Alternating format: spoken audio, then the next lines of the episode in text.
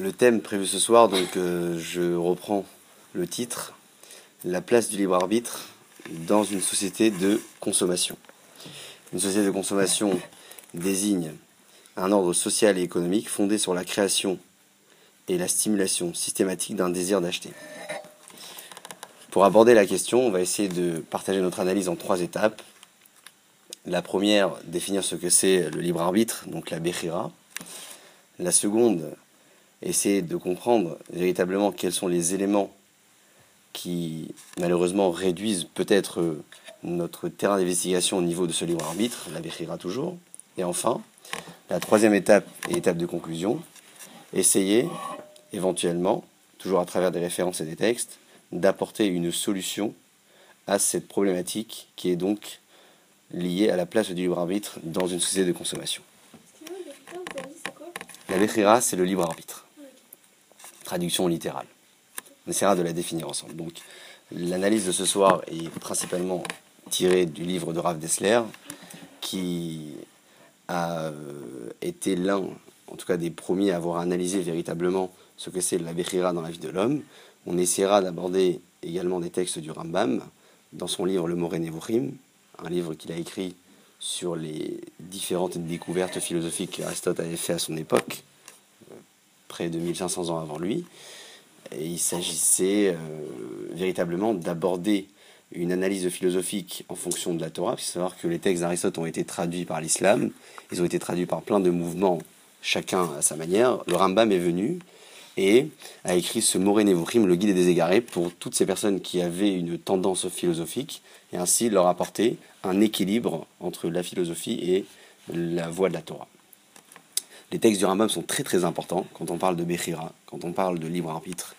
C'est sans doute le premier qui a écrit véritablement ce que c'est la Bechira, et celui qui vient ensuite, des centaines d'années après, Rav Dessler, dans l'analyse qu'il va réaliser dans son livre Mirtav Menyahu, va définir véritablement la place du libre arbitre dans le monde dans lequel nous sommes, dans lequel il se trouvait lui il y a encore une cinquantaine d'années, et en fonction de ces deux références, on essaiera d'aborder notre analyse en trois étapes différentes. Pour commencer, le premier point. La Bechira, je le disais tout à l'heure, se traduit par le libre arbitre. Libre arbitre, c'est euh, tout simplement aujourd'hui laisser la possibilité à qui que ce soit de faire son choix. Donc, on a deux possibilités, deux décisions possibles. Il s'agit de choisir soit d'aller à droite, soit d'aller à gauche. Avant d'aborder et se décider, il va falloir obtenir le maximum d'informations. Si j'ai envie de me diriger vers la droite ou vers la gauche, je vais forcément devoir me renseigner. Et en fonction des renseignements que je vais obtenir, eh bien, je prendrai moi ma décision d'aller soit vers le chemin de la gauche, soit vers le chemin de la droite. Les informations ont été transmises à travers les textes de la Torah. Les informations, par exemple, qui ont été mentionnées dans les différentes mitzvot ou averot, les mitzvot dans lesquelles la Torah nous donne véritablement le mérite et la, la, la, la vraie définition de la mitzvah en quelque sorte dans la vie de l'homme. Et enfin, en parallèle, dans la Avera, ce qui concernera donc les mauvaises actions, la Torah également définit, pour la plupart des cas en tout cas, les différentes punitions attribuées à cet homme-là qui aura transgressé. On essaiera, nous, ensemble, d'aborder ce chemin-là de la punition pour la Avera et le chemin du mérite pour la mitzvah, non pas comme des moyens dissuasif pour forcer l'homme à faire ou ne pas faire, mais plutôt comme des références à titre informatif que la Torah va donner, simplement pour permettre à l'homme de choisir son camp et savoir où est-ce qu'il va pouvoir se diriger. La Bechira, le libre arbitre, a été référencé non seulement dans les psukim de la Torah, mais également dans les textes de la Mishnah. Il y a eu deux phases dans l'histoire dans lesquels la Torah va se prononcer avec une expression similaire, à quelques mots près. Une phase dans laquelle la Torah raconte et dit au béni Israël Je vous présente sur la montagne de Eval et la montagne de Gerizim les bénédictions d'un côté et la malédiction de l'autre côté. Et enfin, une seconde phase dans laquelle la Torah dit Je te présente aujourd'hui, et Achaim et Amavet, la vie et la mort, ou Bachaim, et tu vas devoir choisir la vie. Ce sont deux références qui n'ont pas été mentionnées dans les mêmes lieux, les mêmes textes de la Torah, mais à partir desquels nous allons également aborder la question, comprendre ce que c'est la Bechira, pourquoi la Torah ne l'a pas mentionné en tant que tel, et la Torah nous force-t-elle éventuellement, en tout cas, à pratiquer une mitzvah et éviter de transgresser ainsi la Avera. La Mishnah de Pirkei Avot nous dit la chose suivante. Hakol natun be'eravon. Tout a été donné à l'homme comme un gage. Ptucha, le magasin est ouvert. Je traduis. Vachenvani makif. Et le caissier regarde, visionne. Toute personne qui souhaite emprunter, il peut venir emprunter. Conclut la Mishnah en disant que le jour viendra où ce Renvani, donc ce bonhomme qui avait noté dans son calepin toutes, euh, euh, toutes les dettes et tous les emprunts, viendra réclamer son dû, ve'adin dinemet, et la justice ne sera que euh, vérité, ve'akol metukan la seouda, et cet ensemble-là laissera finalement un résultat d'une seouda, d'un repas préparé dignement. Traduction de la Mishnah ici, qui illustre parfaitement le déroulement de la vie d'un homme. Un homme a donc la possibilité, nous dit le Tana de la Mishnah, de se diriger soit vers le chemin de la mitzvah, de la bonne action, ou vers le chemin de la vera, la mauvaise action. En revanche, il faudrait qu'il sache, et la Mishnah lui précise, que tout ce qu'il va faire sera notifié dans ce calepin, et un jour, ce calepin va donc être la preuve contre lui, donc à sa charge ou à des charges, pour que le din dinémet, que la justice que Akajoukru va lui rendre le jour venu, soit une justice véritable, Veakol Medukan et ainsi il pourra profiter véritablement du mérite qui lui est réservé. Ça, c'est la Mishnah qui le dit clairement. Il y a peu d'informations sur ce qui va se passer dans le monde futur, si ce n'est que les textes du Talmud le disent à plusieurs reprises. Arrivé là-haut, Akadosh Baruch demandera trois questions à l'homme. La première, savoir est-ce que cet homme a fixé des moments d'étude dans sa vie. Et enfin, la seconde, et qui est sans doute la plus critique aujourd'hui, est-ce que cette personne a travaillé Behemuna avec confiance? Est-ce qu'il a donc été équitable dans ses affaires?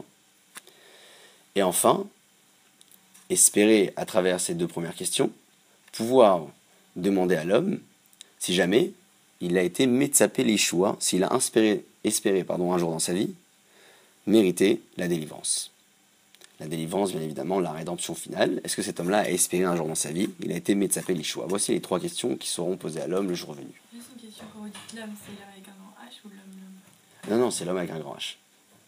C'est-à-dire que. Est-ce qu'une femme a le même riou de Alors, à l'étude? Non, elle n'a pas le même riou. D'ailleurs, c'est marqué dans les textes du schéma que nous lisons tous les jours que l'obligation d'un papa ou d'un parent, c'est d'apprendre la Torah à son fils. Menechem, Velo et Notechem. Donc les garçons et non pas les filles.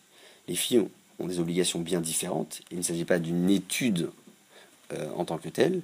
Il s'agit d'apprendre et de se renseigner et comprendre le sens des mitzvot qui la concernent et qui seront, pour elle en tout cas, considérées comme un parallèle de l'étude qui a été imposée aux garçons. Donc il est sûr et certain que le jour venu, la femme autant que l'homme va devoir rendre des comptes. En revanche, il y aura une très grande différence au niveau de ce qui a été imposé à l'homme, de ce qui a été imposé à la femme.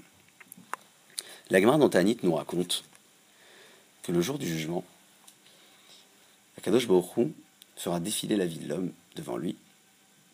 Donc ça, c'est un texte qui est assez connu. En revanche, ce qui revient après est un peu moins connu. Nous disent Rachamim que chaque personne prévenue va devoir approuver ce qui s'est passé. Donc le malheur va lui demander c'est bien ce que tu as vécu dans ta vie Oui, et tu vas devoir approuver. Et le malheur va te faire signer sur un papier. Une image sans doute qui a été illustrée ici pour nous démontrer véritablement que le jour venu, nous n'aurons pas le choix et nous n'aurons plus la possibilité de contester quoi que ce soit. C'est quoi l'intérêt? Alors l'intérêt, c'est de nous donner aujourd'hui les informations sur ce qui va se passer, en tout cas les- le peu d'informations qu'on peut avoir aujourd'hui, savoir ce qui va se passer le jour du jugement, l'intérêt de signer sur un papier, de dire oui, oui, c'est ce que pour approuver véritablement. C'est une image. Je ne sais pas véritablement s'il y aura un stylo et un papier. Moi, je prends ça comme une image. Le texte illustre parfaitement le fait qu'un homme ou qu'une femme ne puisse pas contester le jour venu. Et ça, on sait très bien qu'aujourd'hui, le meilleur euh, moyen de garantir quelque chose, et malheureusement, c'est pas encore le plus fiable, ce n'est plus le plus fiable, c'est justement de faire signer une personne sur un contrat. Alors l'image qui est donnée ici me semble être l'image la plus convenable de démontrer à l'homme que le jour venu, il ne pourra plus contester. Toute sa il a la possibilité de contester. Arrivé un jour, le jour de Yamadin, Akadosh Baruch lui demandera de signer et il n'aura pas le choix. C'est un peu comme si on nous présenterait aujourd'hui le film de quelque chose que l'on a vécu il y a 10-15 ans. Alors peut-être que cet épisode a été oublié ou laissé de côté dans notre mémoire, mais en revisionnant le film, on ne pourra plus contester. Alors pourquoi signer? Bon, je reviens sur l'image, dire qu'aujourd'hui la meilleure garantie, c'est de faire signer une personne et lui faire approuver ce qui vient d'être dit. La Mishnah, autant que l'Agmara, nous démontre véritablement que le déroulement de la vie d'un homme sera donc entre ses mains. On va essayer de le prouver à travers les différentes références que nous apporterons plus tard. Mais le jour venu, le jour du jugement, il va devoir rendre des comptes. Qui est le Renvani ici? Qui est le caissier ici? Loin d'être euh, comparé à Kadosh Baruch bien évidemment. C'est simplement pour nous dire que autant qu'une personne puisse accepter aujourd'hui, qu'en entrant dans un magasin et en prenant et achetant un crédit, un jour le caissier va lui demander de rendre des comptes, ainsi Kadosh Baruch le jour du jugement, demandera à chacun et chacune d'entre nous de rendre des comptes sur ce qui a été fait et ce qui a été malheureusement échoué tout au long de la vie. La Bechira, le libre arbitre, on disait tout à l'heure, pour la définition la plus simple qui a été apportée, c'est finalement quelque chose que la personne va pouvoir vivre intérieurement, peut-être un instinct, un côté, euh, euh, moral qui permet à chacun et chacune d'entre nous de réfléchir et de se dire ici le chemin de droite est dangereux, pour moi, alors que le chemin de gauche est beaucoup plus bénéfique. Donc, la Bechira, défini et traduit par le libre arbitre, nous laisse finalement peu et très très peu de définition au sens profond du terme, parce que dire à quelqu'un aujourd'hui, tu as la possibilité de choisir et tu peux soit aller à droite, soit aller à gauche, c'est tout simplement lui raconter ce qu'il fait tous les jours, à chaque minute et à chaque instant de sa vie. Donc, définir et traduire la comme un libre arbitre, c'est donner une définition euh, de manière simpliste. Notre rôle aujourd'hui, c'est de traduire ce libre arbitre par quelque chose de beaucoup plus concret. Il dit à Dessler la chose suivante. Une personne qui fume, et c'est l'exemple qu'il donne, c'est les textes de Rav qui le mentionnent. Une personne qui fume est conscient du danger qu'il encourt. Il le sait. Et aujourd'hui, plus qu'hier et plus qu'autrefois, il y a des publicités qui vont contre euh, la cigarette. Sur les paquets de cigarettes, la même chose. C'est écrit euh, en gros et en noir. Il y a des photos également. Celui qui fume, il risque cela ou cela. Bref, donc le fumeur sait parfaitement ce qu'il encourt. Il est partagé entre deux positions différentes. La première, c'est sa volonté de fumer. Donc c'est un bonhomme qui est attaché profondément à la cigarette. Il est trop habitué, c'est une drogue pour lui. Donc, première position, je fume, j'ai besoin de fumer. J'ai un, j'ai un plaisir, j'ai quelque chose qui m'attire à la cigarette, je dois fumer. Face à cela, j'ai donc la seconde position, c'est celle de l'information qui m'a été transmise, à savoir le danger. On me dit clairement, les médecins me le prouvent, par A plus B, qu'une personne qui fume a malheureusement une espérance de vie beaucoup moins longue. Alors, qui fume un petit peu ou beaucoup, on ne rentrera pas dans les détails, mais enfin, se trouve ici devant cette personne fumeur deux alternatives différentes. La première, cette volonté profonde et concrète de fumer en étant attiré vers un plaisir qu'il connaît. Et la seconde, celle d'être conscient du danger, ce danger-là, qui peut-être lui permettra un jour ou un autre d'arrêter cette mauvaise expérience. Qu'est-ce qui va pousser l'homme aujourd'hui à se diriger véritablement vers cette tentation qui est forte et qui est dangereuse, alors que face à cela, on lui prouve par A plus B que la cigarette est dangereuse? Imaginez-vous, dit Rav Dessler, ce bonhomme, il fume énormément. Il se lève un jour dans la nuit et il tousse, mais une tousse, une toux pas possible. Et ce bonhomme-là se réveille la nuit, dit Rav Dessler, il rentre vraiment dans le scénario, réagit de manière tout à fait, euh, tout à fait normale en se disant c'est terminé pour moi la cigarette, je ne peux plus avancer comme cela. Donc, dans l'immédiat, étant conscient et ayant le ressenti du danger à l'instant immédiat, le bonhomme va certainement prendre des bonnes résolutions. Plus le temps avance, et plus cette résolution, malheureusement, va disparaître. Arrivé le petit matin, Ce bonhomme-là va se lever, comme si de rien n'était, va se dire une petite cigarette le matin, une petite cigarette le midi, etc., etc., et puis il retombe, et ainsi de suite. Prochaine nuit, la même chose, il se lève, il tousse, il reprend des bonnes résolutions. Arrivé le jour du lendemain, il reprend ses mauvaises habitudes. Qu'est-ce qui a fait que cette personne a été dirigée, ou s'est dirigée tout au long de sa vie, vers une alternative qui est, il le sait, dangereuse, alors que face à cela, on lui prouve médicalement, et c'est le cas aujourd'hui, que cette, euh, malheureusement cette expérience est néfaste pour lui, est néfaste pour sa santé, et néfaste pour sa vie.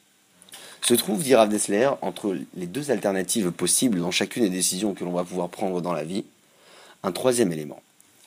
Ce troisième élément, c'est ce qu'on appelle la Bechira.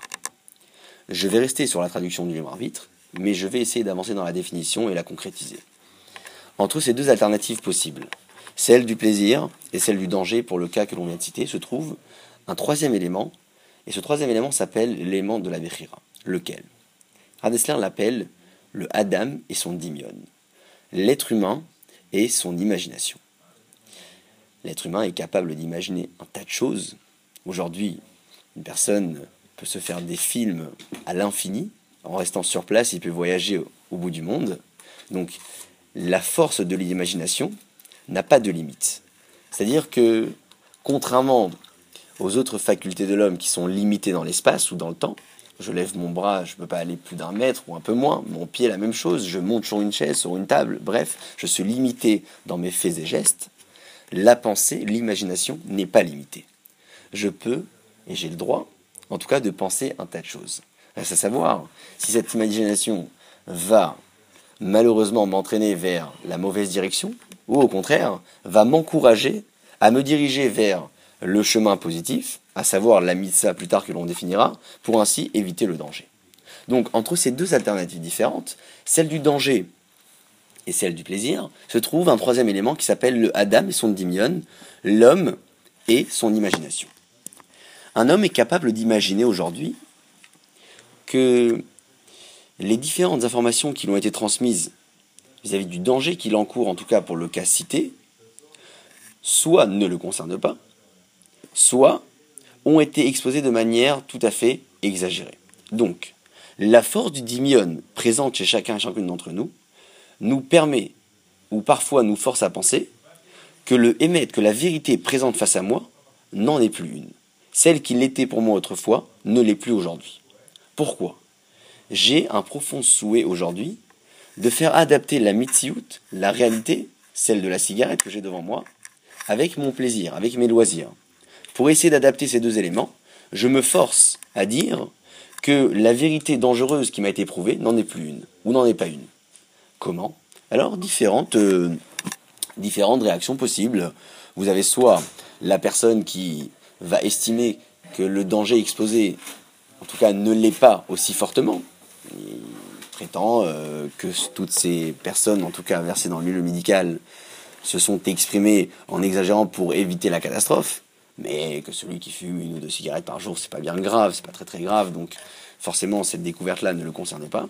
Ou plus que cela, il estimera que le émet en question, c'est tout simplement une manière de permettre aujourd'hui à la production et aux différentes productions de tous ces éléments néfastes pour la vie d'un homme de produire davantage. Parce que plus un objet ou un aliment ou un produit est critiqué, et plus il est convoité. Ça fonctionne comme ça. Donc ce qui fait que chacun et chacune d'entre nous a la possibilité par la force de son imagination, donc la force de l'imaginaire, de créer un raisonnement tout à fait mensonger, celui de se dire que la vérité en question qui m'a prouvé réellement que cet élément-là est dangereux et néfaste pour ma santé, n'en est pas un, ou en tout cas l'information n'est pas aussi vraie ce qu'elle paraît. Ça, c'est ce qu'appelle Rav Dessler le Adam et son dimion. L'homme est son imagination. À partir de cet élément-là, dit Rav Dessler, une personne est donc maître de son destin. Il a eu la possibilité soit d'accepter que la vérité qui vient de lui être prouvée en est une, soit de se voiler la face et finalement traduire cette vérité non plus comme une, comme une vérité absolue, mais comme quelque chose de mensonger pour se distancer de cette vérité-là et ainsi se permettre l'expérience dangereuse qui n'en est plus une à ses yeux, malheureusement.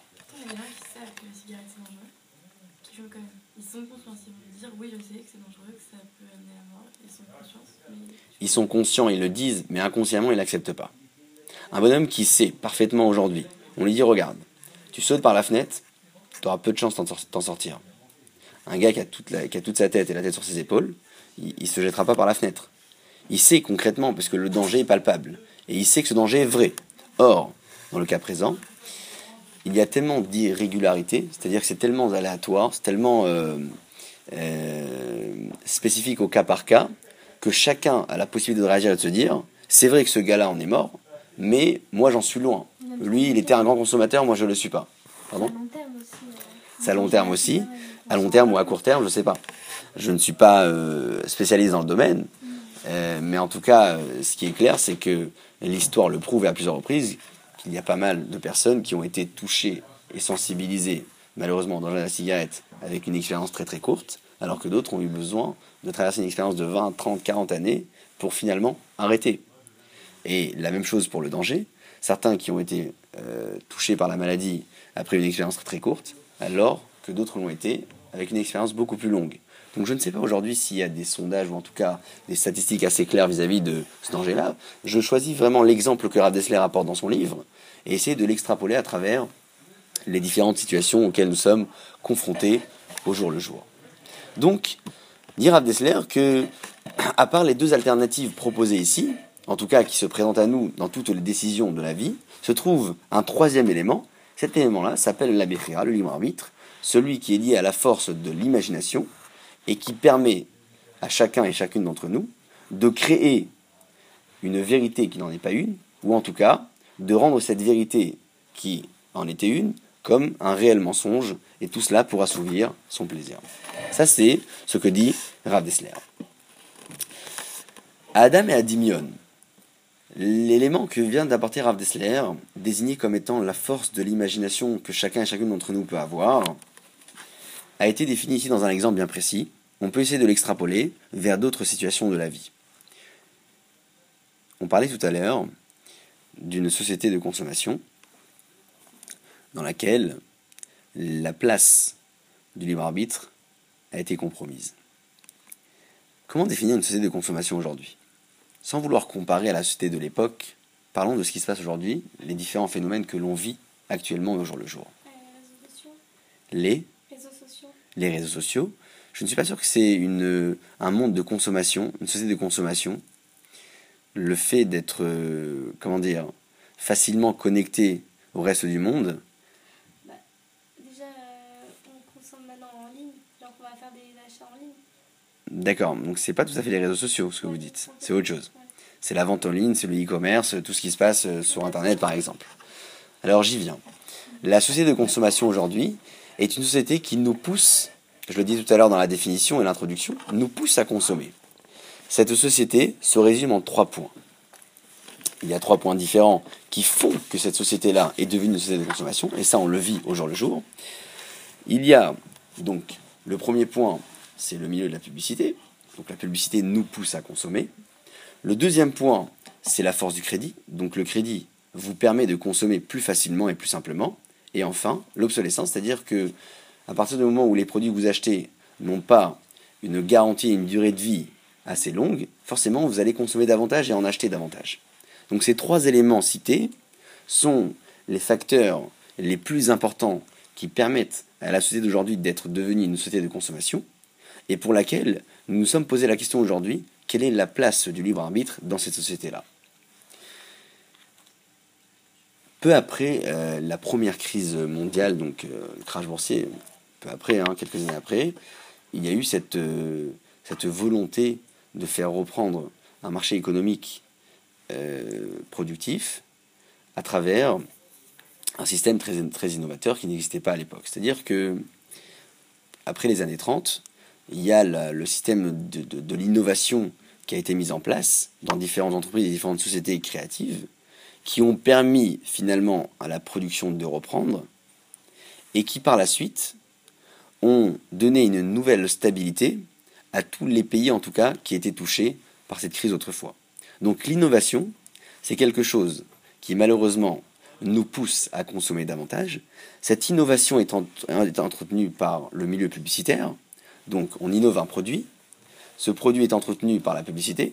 Et enfin, moi qui est touché par la publicité, puisque en marchant dans la rue et en regardant les différentes images, soit dans les magazines, soit dans les magasins, soit à la radio, soit à la télévision pour ceux qui la regardent, eh bien, on est de manière inconsciente touché au plus profond de nous-mêmes par ces différentes publicités qui entretiennent le milieu innovateur, qui nous poussent finalement à consommer davantage.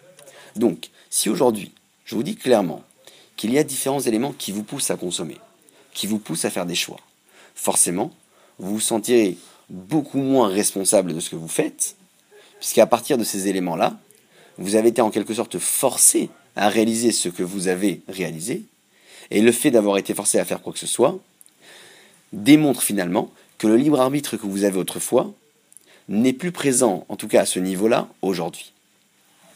C'est malheureusement le problème qui se déroule aujourd'hui, c'est que les produits qui étaient superflus peuvent devenir indispensables d'un jour à l'autre. Il y a une force aujourd'hui extraordinaire dans les milieux publicitaires qui laisse paraître des messages nonchalants euh, pour certains et pour d'autres qui sont plus alléchants et qui motivent le consommateur à acheter davantage alors que la veille ou deux jours avant, il n'avait pas songé un seul instant à consommer ce produit. Donc le libre arbitre est réduit. Le libre arbitre est restreint. Cette société-là est une société qui finalement nous empêche véritablement d'être conscients de ce qu'on fait. Et cette, euh, malheureusement cet élément-là ce facteur problématique qui nous empêche de se décider d'avoir un libre arbitre complet à son plus haut niveau, est ce qui, aujourd'hui, est traité comme étant un libre arbitre quasiment absent. En fait, le principe de quelqu'un décide justement de ne pas aller dans, la, continuité de la société de consommation, lui aussi, il n'a pas de libre arbitre, parce qu'en fait, il va contre il va contre.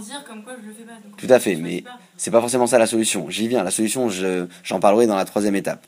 Là, je suis passé un petit peu dans la seconde étape et je reviendrai à la première. Là, je parle de la problématique. Quel est le problème d'une société de consommation vis-à-vis du libre arbitre que l'on a défini un peu plus haut, mais que l'on définira encore une nouvelle fois par la suite? Je dis pas forcément que le fait de s'en distancer totalement est un gage de qualité. Pas forcément. Peut-être qu'au contraire, se distancer d'une chose, c'est euh, d'exprimer véritablement sa faiblesse vis-à-vis du choix et de se dire que je ne suis pas capable de faire des choix, donc je vais me distancer de la chose et je ne vais pas en faire. Au contraire.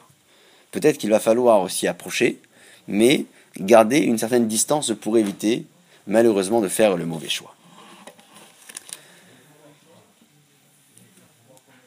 Étant forcé à consommer davantage, étant forcé à réaliser certaines choses, le sentiment que l'on a vis-à-vis du libre arbitre qui a été mentionné dans les textes de la Mishnah, ou peut-être dans les textes également de la Torah, euh, très clairement, a été réduit considérablement, puisque j'ai une impression aujourd'hui que la société dans laquelle je me trouve m'empêche de réaliser certaines choses ou me force à en réaliser d'autres. Il y a un Yerushalmi qui dit la chose suivante. Toute personne qui écoute et qui suit son penchant, à titre péjoratif, donc le mauvais penchant, Keilu c'est comme si qu'il l'avait transgressé et réalisé ce que l'on appelait autrefois l'avodazara, le service à l'idolâtrie. Donc une personne qui écoute son etc., c'est quelqu'un finalement qui ne combat pas son, son plaisir, en tout cas ses, différentes pulsions, il est poussé à faire et en faisant et en se dirigeant vers les conseils que son, son intuition, son Yetzera lui donne, il va transgresser indirectement, indirectement pardon, la transgression appelée la Avodazara. La Avodazara, c'est la faute la plus grave de la Torah. Une personne qui transgresse et qui sert une idole, c'est considéré pour lui qu'il avait nié véritablement la présence de Dieu sur terre je n'ai pas la possibilité aujourd'hui d'accepter plusieurs divinités dans ma vie. Ce n'est pas possible. Le divin par excellence est unique. Si aujourd'hui je suis capable de servir la Avodazara, c'est que Dieu, pour moi, n'existe plus. Une personne qui suit son mauvais penchant, c'est quelqu'un qui n'est plus maître de son destin, qu'il n'est plus maître de lui-même, et par conséquent, n'étant plus maître de lui-même, il ne pourra plus accepter véritablement la présence de Dieu dans sa vie. Comme ça dit le Yerushalmi. Reste à définir pourquoi. Comment est-ce possible que le fait d'avoir suivi son mauvais penchant, de manière occasionnelle ou ponctuelle, nous a été ici défini comme étant une transgression comparable à celle de la Vodazara J'ai loupé un truc là, j'ai pas compris. Comment on peut dire que quelqu'un qui suit son mauvais penchant, il est en train de dire que Kadosh Baruch Hu n'existe pas Oui, c'est loin de la connaissance. Il s'éloigne. C'est-à-dire que en réalisant en, réalisant finalement ses, ses- ses différents plaisirs, en tout cas ses, souhaits, tout ce qu'il souhaite avoir dans sa vie, il se maîtrise plus, donc il maîtrise plus son destin. Il est poussé, à consommer par une force de, de consommateur et consommatrice derrière lui, qui le mène donc à un résultat totalement néfaste, celui de se dire qu'aujourd'hui ce bonhomme n'aura plus limite dans sa consommation, il consommera tout et rien, et le fait d'en arriver là, le fait d'arriver à ce stade-là, de ne plus pouvoir maîtriser son destin, est comparable, dit le Yerushalmi, à une personne qui est Oved Avodazara, donc qui va servir une idole, et qui va approcher, comme c'était le cas autrefois, un sacrifice à l'idolâtrie. Pourquoi cette Avera en particulier?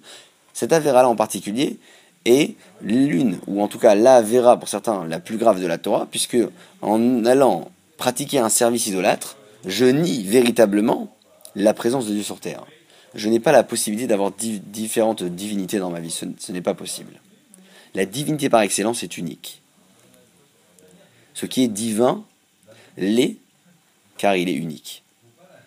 J'arrive pas à comprendre parce que quand on était. Enfin, c'est un peu Coran, mais par rapport à quand les ministres ils ont, sont sortis d'Égypte, ils ont bien compris qu'il y avait genre qu'il existait et qu'il était. enfin, que c'était lui le Dieu, que c'était le créateur. Alors pourquoi ils auraient fait le Vaudor à ce moment-là Parce que ça veut dire que d'après ce que vous dites, si on fait le sif, on a Vodazara, donc le Vaudor, ils sont en train de, de dire Hu n'existe pas. Tout à fait, c'est ce qui s'est passé. C'est ce qui s'est passé dans la faute du Vaudor. Donc ils peuvent pas se dire que. Ils savent, mais jusqu'au moment où le Satan vient et leur montre que Moshe Rabbeinu, leur dirigeant qui leur a promis euh, mondes et merveilles, est mort, eh bien à ce moment-là, le château de cartes euh, s'écroule. Ce qui fait que toute la croyance qu'ils avaient depuis des dizaines d'années, ou en tout cas depuis la sortie d'Égypte pour certains, s'est écroulée comme un château de cartes. Pourquoi? Parce on a un dirigeant ici, Moshe Rabbeinu, qui nous a promis euh, des merveilles, qui est décédé. Le Satan nous montre concrètement le tombeau de Moshe Rabbeinu. Donc à partir de ce moment-là, il ne s'agit pas de dédouaner, justifier ce qui s'est passé dans la faute du Vaudor, mais on peut réellement comprendre le sentiment de certains bénis Israël qui sont partis servir le Vaudor, qui, à présent, avaient le sentiment euh, d'avoir été trahis par Moshe Rabbeinu directement, et malheureusement, à travers cet épisode-là, ils ont nié la présence d'Akadosh Baruch en effet, tout à fait. C'est ce qui est dit dans la faute du Vaudor il n'existait plus, puisque celui qui nous a promis monde et merveilles, Moshe Rabbeinu, il nous dit qu'il allait redescendre. Il est monté 40 jours, 40 nuits. Il dit qu'il allait redescendre. Il est redescendu, mais non seulement il est redescendu, mais on nous montre ici, en tout cas le Satan nous montre très clairement, que Moshe Rabbeinu en question est décédé. Il a disparu, il est mort. C'est quand même euh, peu acceptable euh, aujourd'hui d'être attaché à une présidence ou à quelqu'un qui représente une image d'excellence et qui est une personne de qualité qui nous a tout appris. Et d'un jour à, euh, jour à l'autre, soudainement, on nous prouve par A plus B concrètement que cette personne-là n'est non seulement pas une personne de qualité, n'est pas la personne qui a ses capacités de pouvoir réaliser tout ce qu'il a promis, bref, un tas de choses qui font que... Pas respecter ses promesses, alors du coup, pour tout était. Tout à fait. En tout cas, pour ceux qui ont euh, malheureusement réalisé le Vaudor. Ils se sont dit à cet instant-là, nous allons nous tourner vers une autre divinité. Voilà la réaction des bénis Israël. Je ne viens pas critiquer, juger ou justifier quoi que ce soit. Je viens simplement traduire une histoire. Et l'histoire de l'idolâtrie se traduit de cette manière-là. J'aimerais euh, pouvoir analyser ça de plus près et comprendre pourquoi est-ce que le Yerushalmi compare cette personne qui suit son instinct, en tout cas le Yetzerara, à celui qui réalise la Avodazara. Il y a un passage dans la Torah, je le disais tout à l'heure, qui nous dit la chose suivante, je le cite.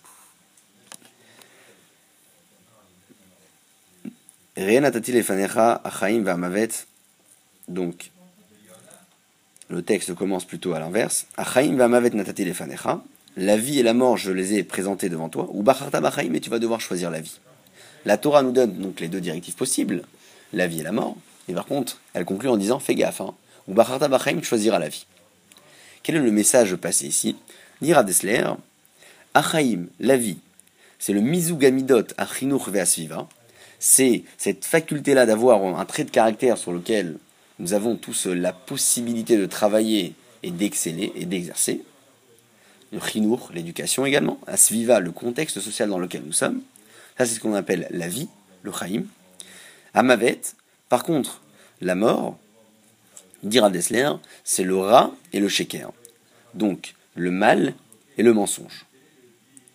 Quand le Passouk nous dit J'ai présenté devant toi le chaim, la vie, et le mavet, la mort, il s'agit ici de définir ce que c'est le mizugamidot, donc les traits de caractère qui permettent à l'homme d'exceller, ça c'est la vie, et enfin mavet, la mort, c'est l'aura, le mensonge ou le mal par excellence. Vient la Torah et conclut en disant ou bacharta bachaim. Pardon? Quoi le premier truc? Le premier donc, chaim, la vie. euh, Mavet, c'est le rat et le sheker. C'est le mal et le mensonge. Laura? Resh aïn, le, le- la chose mauvaise. Que conclut le Basouk en disant Ubacharta Bachem et tu choisiras la vie? Et. Je traduis. La vie, c'est un combat. Quand vous êtes dans un combat, en tout cas quand deux nations combattent l'une et l'autre, il y a une ligne de front. Plus l'un des deux ennemis arrive à conquérir, en tout cas, le terrain d'investigation présent et appartenant à son adversaire, et plus la ligne de front se déplace. C'est ce qui se passe ici finalement. Le Yetzerara, donc chez chacun d'entre nous, est présent dans un domaine ou un autre dans lequel nous sommes partagés entre le Sheker et le Hémet. Donc il y a différents domaines dans la vie dans lesquels nous serons partagés. Nous, ne savons pas finalement si nous avons le devoir de suivre la droite ou la gauche, le Hémet ou le Sheker. Cet endroit-là, cet élément-là, en tout cas à ce niveau-là, intervient le Yetzerara, le mauvais penchant, et place sa ligne de front. À partir du moment où il a une ouverture, dira Dessler, ce Yetzerara viendra combattre davantage vers les domaines dans lesquels tu as déjà excellé, puisque chacun et chacune excelle dans un domaine ou dans un autre, un domaine dans lequel le Yetzerara n'intervient pas. Si certains font très attention à ne pas dire de la Shonara parce que, question d'éducation, ils ont toujours appris que c'était très grave, etc., ou alors que pour d'autres c'est la mise du Shabbat, bref, chacun et chacune a son domaine de prédilection, un domaine dans lequel il excelle parfaitement, un domaine qui est censé être protégé du Yetzirah, mais malheureusement, une fois que le installe sa ligne de front, intervient ce combat d'ennemi à ennemi, puisque le Yetzirah est notre ennemi, et plus le Yetzirah combat, et plus la ligne de front se déplace, et plus la ligne de front se déplace, et plus les domaines qui étaient acquis ne le seront plus par la suite. Que veut dire ici combat avec le Yetzirah Le Yetzirah combat, je disais tout à l'heure, dans les différents moments, ou en tout cas différentes phases ou différentes décisions dans lesquelles nous euh, serons partagés entre le Hémet et le Sheker, il y a toujours un domaine ou un autre dans lequel un homme est partagé dans sa décision. Il ne sait pas s'il doit aller à droite ou à gauche, il ne sait pas si la droite c'est le Sheker et la gauche c'est le Hémet, il ne sait pas. Dans ce domaine-là intervient le Yetzirah, dans ce domaine-là vient la force du mal, le mauvais penchant, et te pousse avec le dimion à penser, à imaginer que le Hémet, que la vérité qui était pour toi une vérité absolue bien avant cela, ne l'est plus aujourd'hui. Donc, la force du Yetzirah aujourd'hui, c'est de te maîtriser et de t'empêcher à exceller dans les domaines qui étaient pour toi acquis autrefois. Alors, même si ça paraît un petit peu vaste comme définition, on va essayer ensemble peut-être de rentrer plus concrètement dans la traduction et l'analyse que fait Ravesler à propos de cette ligne de front. Disons les choses. L'inverse, elle est pas vraie aussi. Enfin, dites comme quoi, plus on va se retrouver face au Yetzirah, plus euh, tout ce qui était des évidences pour nous, c'est bien euh, des questions, c'est ça? Genre, Tout à fait. Alors, est-ce que l'inverse, il est pas vrai aussi? Si par exemple, on arrive justement à combattre le Yetzirah, au final, à la fin, toutes les questions, des questions qu'on aurait pu éventuellement avoir, c'est des évidences. Ça, pa- ça paraît des évidences. Oui, très bien, merci de le préciser, exactement. Si j'arrive un jour ou un autre à combattre le Yitzhara dans un domaine dans lequel j'ai prouvé une faiblesse, eh bien, ce Yitzhara va se- va s'éloigner petit à petit, et plus le Yitzhara s'éloigne, et plus je reprends la maîtrise de mon destin. Plus le Yetzirah est présent, et plus mon destin m'échappe. Donc la force de la Bechira finalement, c'est de savoir se maîtriser dans les contextes qui malheureusement se présentent face à nous comme étant des contextes où il y a un émet et un shaker, et nous sommes partagés véritablement. On ne sait pas si l'on doit se diriger vers la droite ou la gauche. Donc dans ces moments-là, dans ces phases-là de la vie, le Yetzara est omniprésent. Et si la personne arrive à combattre le Yetzara dans ces moments-là, forcément il réussira à éloigner la ligne de front. Et plus le Yetzara sera distancé, plus la personne concernée reviendra maître de son destin, maître de lui-même. Que veut dire maître de son destin Et comment définir véritablement la maîtrise concrètement que l'homme peut avoir vis-à-vis des actions et vis-à-vis de la vie qu'il mène au jour le jour. J'ai retrouvé un texte du Moré Nevuchim, j'en parlais tout à l'heure. Le Moré Nevuchim, c'est un livre que le Rambam a écrit, donc traduit euh, comme étant le livre, le guide des égarés, très philosophique, qui présente une analyse très philosophique en parallèle avec les textes de la Torah, et qui revient sur des questions euh, parfois essentielles que l'on se pose tous et toutes dans la vie de tous les jours, mais qui malheureusement parfois sont mal définies au niveau, en tout cas, des réponses qui sont apportées. Vient le Rambam dans le Moré Nevuchim, expose les questions et expose et apporte les réponses. Je cite Yesod Torah Moshe Rabbeinu la. La base de la Torah de Moshe Rabbeinu, Vechol Haolchim Achareahi, et toutes les personnes qui la suivent.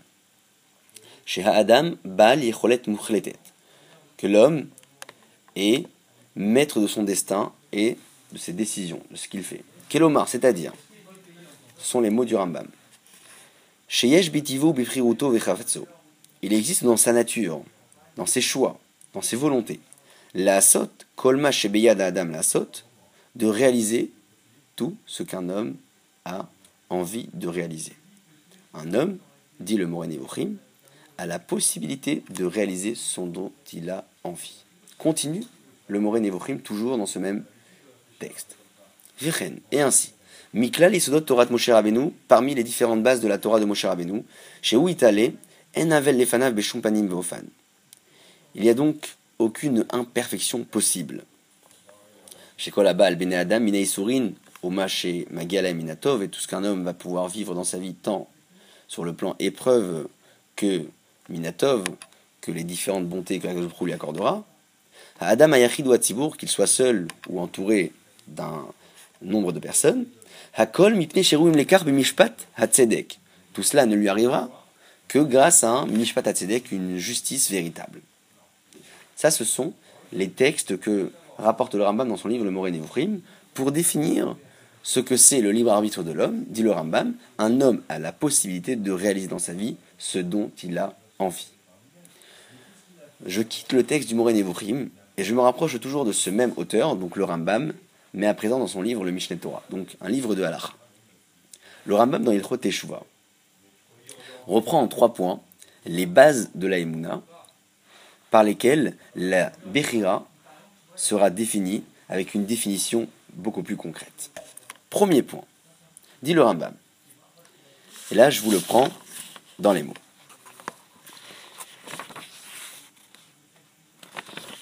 Veikar, Zeikar Gadolhu est le principe qui vient, est l'un des principes élémentaires, Veuamud Torah Mitzvot, qui est le pilier de la Torah et des mitzvot. Chez Nehemar, c'est marqué dans les textes, dans le pasouk. Rien et voici que j'ai donné devant toi, j'ai placé devant toi, et ta chaim, la vie, tov, et le bon, mavet, et la mort, vetara, et le mal. Et c'est marqué dans un autre pasouk,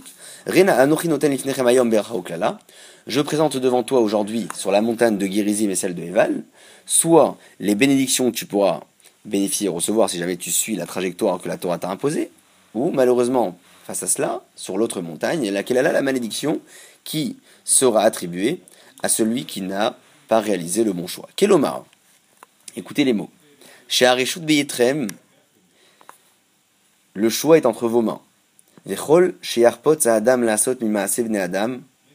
Tout ce qu'un homme a envie de réaliser, il peut le réaliser.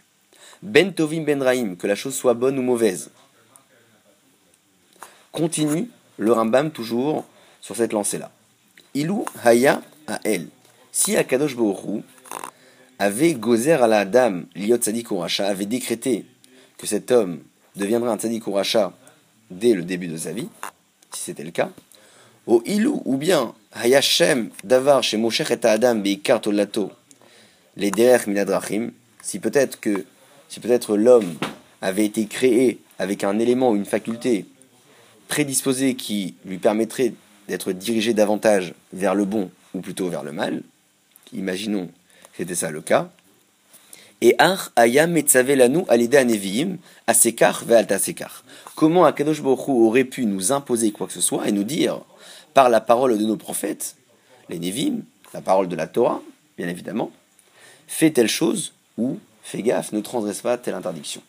Si jamais Akadosh Baruch avait prédisposé l'homme d'une faculté spirituelle, donc tzaddik ou racha, comment est-ce possible que par la suite, Akadosh Baruch toujours, aurait lui exigé de cet homme la réalisation de certaines mitzvot et le fait de se distancer de certaines avérotes. Comment est-ce possible? Ve'al titma, continue le Rambam, Vetomar, et ne sois pas étonné en disant Adam Comment un homme peut réaliser ce dont il a envie de réaliser? Alors que, face à cela, on lui dit Tu sais quoi? C'est toi le responsable de tes actes. Comment est-ce possible de dire qu'un homme est maître de son destin, il fait ce qu'il veut, et toutes ses actions sont entre ses mains? Est-ce possible de dire que ce que je vais réaliser dans ma vie a été réalisé à l'encontre de la volonté de Dieu? Si je réalise quelque chose, c'est forcément que Akadosh me donne la possibilité de le réaliser.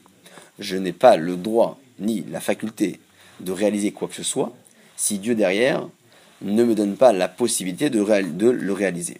Donc, comment c'est possible de comprendre, dans un premier temps, qu'un homme a le libre arbitre de réaliser ce qu'il a envie de réaliser, alors que finalement, pour réaliser ce dont il a besoin de réaliser, il a la nécessité, en tout cas, d'une intervention, il a la nécessité d'une intervention de Hakadosh Baruch lui-même, qui te donnera, lui, la possibilité de réaliser ce que tu as envie de réaliser. Donc c'est bien beau de dire, fais ce que tu veux, mais pour faire ce que tu veux, tu as besoin d'une énergie derrière. Cette énergie provient de Hakadosh Baruch directement. Donc, il t'aide ou il t'aide pas? Il te donne la possibilité de réaliser ou pas? Il te donne l'énergie, en tout cas, pour le réaliser. Sinon, tu n'avais pas, euh, ici, l'occasion d'écouter un Rambam te dire, écoute, la Torah te permet de faire ce que tu veux faire. Ce serait faux de dire une chose pareille. C'est forcément, dit le Rambam, que Akadosh Borou te donne l'énergie, te donne toutes les facultés qui te permettront de réaliser la mitzvah ou de réaliser la Avera. Cette énergie-là, tant positive que négative, te permettra à toi d'être maître de ton destin et d'avoir une Bechira complète. Et ce n'est pas terminé. Schéma Thomas, et là vient le plus concret et le plus délicat et le plus sensible. Dit le Rambam. Shema Thomas. Valo Akadosh Bokhu Yodea. Et si un jour tu prétends dire que Akadosh Bokhu sait, Kol Kodem il sait réellement tout ce qui va se passer avant que la chose ne se passe. Yeda Tzadik Racha. Il sait véritablement est-ce que l'homme sera Tzadik Racha ou lo Yeda, ou il ne le sait pas. Im Yeda, si tu prétends qu'il le sait, alors IF chez le Tzadik. Si Hachem le sait, forcément le bonhomme va le devenir. Donc c'est plus du jeu. Vim Tomar, chez Yeda, Tzadik. Et si tu prétends que Hachem sait que le bonhomme va devenir Tzadik, mais qu'il y a toujours une petite possibilité que l'homme deviendra rachat à la fin de sa vie, ça veut dire que Dieu ne sait pas. Donc quoi que tu dises, il y a un problème du Rambam. Parce que accepter de dire que Akadosh Baruch sait que la personne va devenir Tzadik, forcément. Tout à fait. Alors c'est ça tout le raisonnement du Rambam. Le raisonnement du Rambam, c'est de prouver, et vous me l'avez un petit peu retiré avant la suite du texte, et, tant mieux, de prouver que le fait qu'Akashbrouk sait quelque chose n'empêche pas et ne réduit pas le libre arbitre de l'homme. Il y a une très grande différence entre le su et le dû. Akadosh sait, n'étant pas limité par le temps, il sait concrètement ce qui peut se passer et ce qui va se passer dans 10 ans, dans 15 ans, dans 20 ans ou à la fin de la vie de chacun d'entre nous.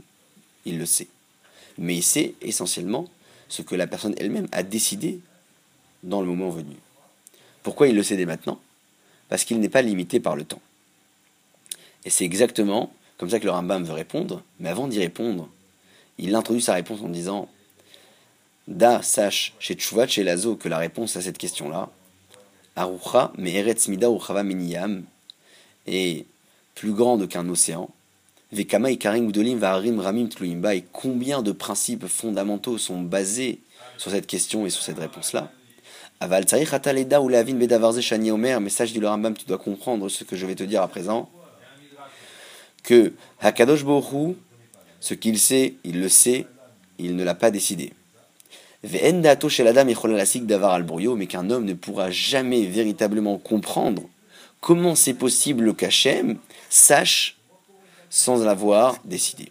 Donc si aujourd'hui on vous pose la question, ou vous-même vous vous posez la question, comment c'est possible que Dieu sait ce qu'il va se passer alors qu'il ne l'a pas décidé Dites-vous que le Rambam répond à votre question et dit simplement que cette chose-là nous dépasse. Jamais un homme ne pourra percevoir le fait qu'il existe cette possibilité, cette faculté, qui est une faculté spécifique à Kadosh Baruch de savoir une chose sans l'avoir décidé. L'exemple du prophète peut illustrer réellement ce qui est raconté ici. Un prophète avait la possibilité de prophétiser d'une chose qui allait se réaliser dans 10, 15 ou dans un temps à venir, alors que lui-même ne l'avait pas décidé. Pourquoi? Il a eu cette faculté que Kadosh lui a donnée de pouvoir raconter avant le moment venu ce qui allait se passer. L'a-t-il décidé ou non? Évidemment que non. Le prophète n'avait pas la possibilité de décider quoi que ce soit. Il dirigeait, il conseillait, il apportait évidemment des informations que l'ensemble public n'avait pas, à titre de prophétie. Peut-être qu'à travers cet exemple, on apportera une, euh, en tout cas une pierre à cet édifice, en disant que Hakadosh sait, n'étant pas limité par le temps, il sait concrètement qu'à la fin de la vie de telle ou telle personne, arrivera un jour où cet homme deviendra tzaddik, ou malheureusement, il ne le sera pas. Et d'ailleurs, pour confirmer ces dires, l'Agma dit clairement que vient le malheur devant Akadosh Borou au moment de la conception de l'enfant et demande à Akadosh Borou, cet enfant deviendra-t-il un chacham, un homme intelligent, un homme fort, un homme faible, Veilu tzadik racha Par contre, nous dit le texte de l'Agma, personne, en tout cas le malach ne demande pas à Kadosh et Akadosh ne le statue pas, si cet enfant-là deviendra un tzadik ou un racha. Pourquoi un, homme, il est euh, avec les... Si un homme a été prédestiné à être faible, c'est qu'il a, a une faculté derrière beaucoup plus imposante que d'autres qui lui permettra de maîtriser cette faiblesse, de se surpasser. Il y a un juste équilibre. Il y a toujours un point d'équilibre entre les défauts et les qualités que je donne à l'homme en le prédisposant parfois d'une faiblesse ou d'une force extrême. Soit la personne qui a une force extrême aura une faiblesse extrême dans un autre domaine, soit la personne qui a une faiblesse extrême, peut-être en parlant d'une faiblesse physique, il aura une faculté intellectuelle beaucoup plus importante pour la maîtriser. Alors, non, non, non, je dis extrême parce que j'aime pousser le terme euh, au maximum pour mieux le définir par la suite. Mais enfin, non, c'est pas forcément comme ça. Pas forcément. Pourquoi donc Tzadik et Racha n'a pas été prédéfini Puisque Hakadosh Baruch n'a pas cette possibilité? Il l'a réellement, mais il ne le fait pas. Il décidera pas, en tout cas, si cet homme ou cette personne-là deviendra un jour un Tzadik ou un Racha. Nous avons donc la définition du Rambam au niveau de la Bechira. Nous dire qu'un homme a cette liberté d'agir ou de réaliser ce qu'il a envie de réaliser, accompagné de la définition qu'a apporté Ravessar tout à l'heure, nous disant que entre les deux alternatives présentes dans chacune des décisions auxquelles nous sommes confrontés dans la vie, se trouve un troisième élément, lequel l'homme et son dimion, l'homme et la force de son imagination. Comment est-ce possible à présent, finalement, après avoir analysé cette problématique qui est tellement concrète et sensible et présente aujourd'hui, de trouver une solution véritable par laquelle nous aurons véritablement la possibilité d'y échapper, en tout cas y échapper à cette problématique qui est la problématique de la consommation, la problématique du Yetzirara pour enfin redevenir maître de notre destin. Comment est-ce possible aujourd'hui de vivre à l'encontre de la société dans laquelle nous sommes? Vous posez la question tout à l'heure à propos de, ces personnes-là qui iront jusqu'à même se distancer véritablement et essentiellement de la consommation et de la société dans laquelle ils se trouvent pour ainsi espérer ne pas avoir besoin d'être confrontés à un choix. Alors, réagir de cette manière-là, c'est se distancer du danger, c'est vrai. Mais en, euh, en réagissant de cette manière-là, on s'approche d'un autre danger. Lequel?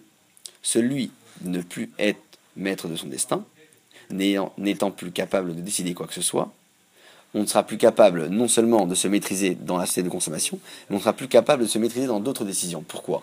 Si aujourd'hui je me distance de quelque chose, et je le dis très clairement, je ne peux pas m'y approcher, je sais que je ne pourrai pas me décider. Forcément, je crée une faiblesse en moi. Laquelle? Celle qui me prouve essentiellement et intérieurement que moi-même, avec mes capacités, je ne suis pas capable de décider quoi que ce soit. Forcément, arriver le jour où je serai confronté à une autre décision, qui n'est pas forcément la consommation, mais en tout cas une décision de la vie, le problème reviendra, et cette faiblesse-là ressurgira une nouvelle fois, et je ne pourrai pas à nouveau me décider et être maître de mon destin. Donc, travailler sur le destin et le libre arbitre que chacun d'entre nous a dans sa vie, c'est pas forcément en se distançant du problème, c'est en allant, en allant et en se dirigeant vers ce problème-là, avec les solutions et conseils que Rami vont nous apporter, on va laisser tout de suite, par lesquels chacun et chacune d'entre nous aura la possibilité de maîtriser son destin tout en étant réellement présent dans la société euh, problématique telle qu'elle a été décrite. C'est une personne à sa distance, mais en, pas en décidant de, de, de changer choix, mais en disant voilà, je dis non à cette consommation en tant que choix. Je dis non. C'est un choix, concrètement, elle a pris la décision. Après, quand une autre décision va venir, bah, elle pourra répondre, puisqu'elle n'a elle a pas, elle a pas fui. Elle a juste choisi. Vous bougez sur les mots, c'est fort possible qu'une personne se distance en prenant la vraie décision et qu'il puisse euh, réussir. Euh, moi, pour moi, j'avais saisi autrement. Moi, je pensais que c'était une distance totale. Euh, je, m'enferme à la maison, je consomme plus rien, je regarde plus rien, je, ne suis plus confronté à rien. Et puis là, euh, je serai tranquille. Euh, j'avais saisi la question de cette manière-là. Bon, après, si vous dites que le bonhomme, enfin la personne en question, alors pas de souci. Non, mais là, c'est une prise de décision. Au contraire, il y a une prise de position. Donc, il faut retenir que la prise de position et la prise de décision est très importante. Quelle est donc la solution apportée ici par notre Khamim? Le Yetzerara, d'une manière générale, cet élément-là que l'on ne traduira pas, qui est le facteur le plus problématique en tout cas de notre Bechira, celui qui va essayer d'avancer et de faire distancer en tout cas la ligne de front dans le combat que l'on mène contre lui, est un Etzerara qui sera omniprésent uniquement dans ce que l'on appelle nous en tout cas dans les textes comme étant le domaine de la pratiyut, le domaine de l'exclusivité, de l'égoïsme. Une personne qui réfléchit uniquement pour lui-même, une personne qui est tournée uniquement vers elle-même, est une personne qui sera davantage confrontée à ce Yetzirara. Pourquoi? Puisque les intérêts, les tenants et les aboutissants le concernent à lui et à lui uniquement. Donc forcément, toutes les décisions qu'il va devoir prendre sont des décisions qu'il prendra uniquement en fonction de ses faiblesses, de ses capacités, de ce qu'il a envie, de ses intérêts, de ses souhaits, de ses différents plaisirs et pulsions qu'il a réussi ou non à mener.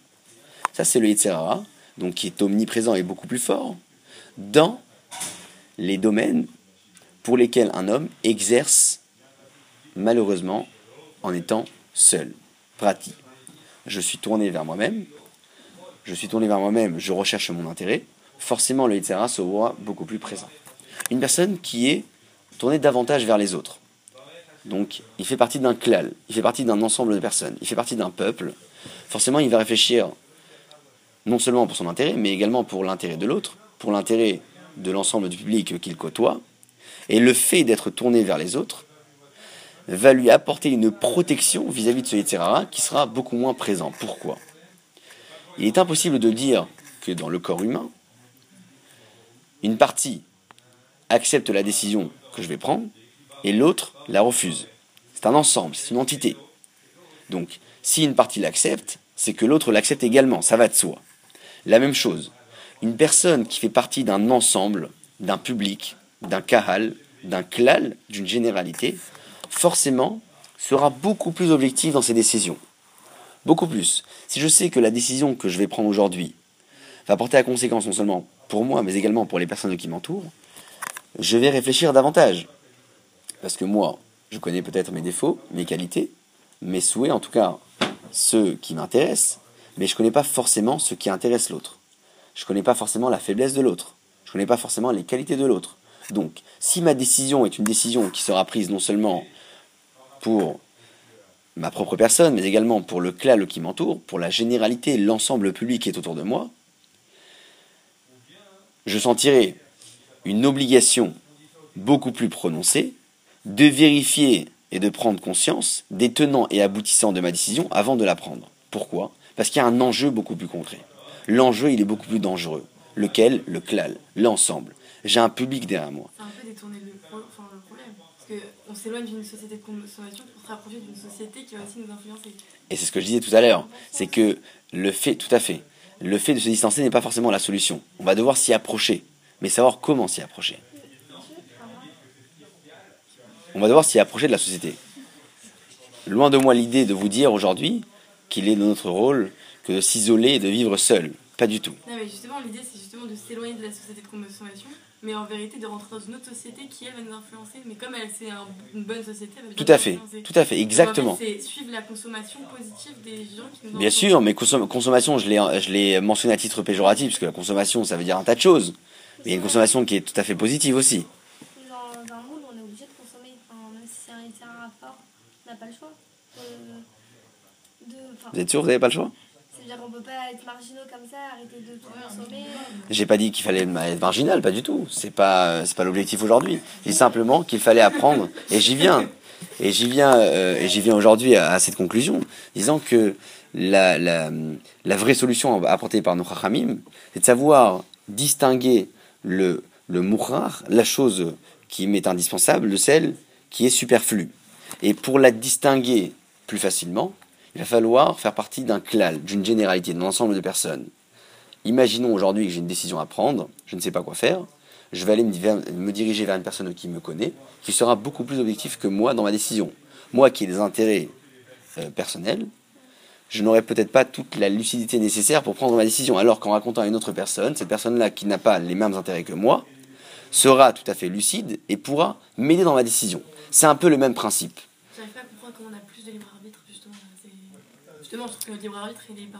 Parce que y a plus, et mes intérêts, mes intérêts sont mis de côté finalement.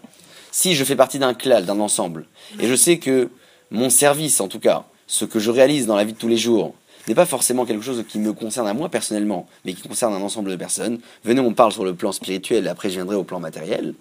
Donc, je sais réellement que toutes mes actions, toutes les choses que je vais réaliser dans ma vie, tant sur le plan mitzvah que le plan avera, va jouer non seulement sur moi, ma vie, mon entourage, ma famille, mes amis et le peuple et l'ensemble du public que je côtoie, forcément, je vais réfléchir davantage et me dire, mais attends une seconde, peut-être que je vais fragmenter quelque chose à travers mes actions. Quand vous lire une action qui va influencer sur le clal, c'est pas par la, on va dire pas la pression sociale, mais quelque chose qui, enfin concrètement, par exemple, s'il y a un juif qui va pas faire une mitzvah, ça peut avoir une conséquence sur un autre juif. Tout à fait, tout à fait. Quelque chose qui en fait qui est pas palpable du tout. Ça peut, ça peut être quelque chose de tout à fait abstrait. Abstrait ou non, ça dépend de la situation. Mais en tout cas, ce que je veux dire, c'est que le fait de se sentir lié et attaché à un clal, à une généralité, à un ensemble de personnes, va me pousser de manière inconsciente à réfléchir davantage et à faire attention à ce que je fais. La même chose sur le plan matériel. On parlait tout à l'heure- tout à l'heure d'une société de consommation. Apprendre à distinguer le superflu de l'indispensable, c'est finalement, c'est finalement quelque chose que chacun et chacun d'entre nous aura la possibilité de percevoir uniquement si l'exercice a été mené sur un plan spirituel et il a été réussi, alors ce même exercice pourra être également réalisé sur un plan matériel. Pourquoi? Parce que dans la vie, on ne peut pas jouer sur deux fronts différents. C'est pas possible. On ne peut pas, d'un côté, se dire, dans la vie spirituelle, je vais faire partie d'un clan, donc forcément, mes actions seront beaucoup plus calculées, je ferai beaucoup plus attention, de faire la différence entre ce qui est nécessaire et ce qui est obligatoire vis-à-vis de ma pratique. Je dois faire cette mitzvah, je suis obligé, j'ai pas le choix. Donc j'apprends à distinguer. Alors que sur le deuxième front, dans ma vie matérielle, je mélange le superflu de l'indispensable. Je n'ai pas la possibilité, dans une seule et même vie, de jouer sur deux fronts. Donc forcément, forcément, si j'arrive un jour à accepter que dans ma vie spirituelle, toutes les choses que je vais réaliser sont des choses réalisées comme, étant des choses mouchar, obligatoires, je dois les réaliser, ça m'a été imposé, je comprends véritablement le sens de la chose, je vais inconsciemment me forcer également, dans ma vie matérielle, à distinguer le superflu de l'indispensable, parce que si jamais cette distinction n'est pas abordée correctement, malheureusement, sur le plan spirituel également, je ne pourrai plus distinguer. Donc c'est un ensemble d'analyses qui fait que une personne qui se veut équilibrée va devoir non seulement trouver le juste milieu dans la pratique qu'il mène, mais plus que cela, il va devoir réussir à distinguer le mouchar, l'obligatoire, le nécessaire du superflu dans sa vie spirituelle, mettre de côté les petites actions qui parfois le mènent à l'échec, parce que on a, on a tous et toutes parfois des petites actions dans lesquelles nous avons l'impression d'exceller et de faire énormément de choses alors que finalement elles nous mènent à l'échec dans une vie spirituelle. Donc ces petites actions-là, il faudra les mettre de côté, se consacrer vers des choses bien plus essentielles dans une vie spirituelle. Donc apprendre à distinguer ce qui m'a été imposé, ce qui est obligatoire et ce que je dois faire, et continuer ce même exercice dans une vie matérielle, et de se dire que dans la vie matérielle, j'aurai également un devoir de distinguer le superflu de l'indispensable pour garder un juste équilibre moralement, mentalement, et finalement réussir à être maître de mon destin.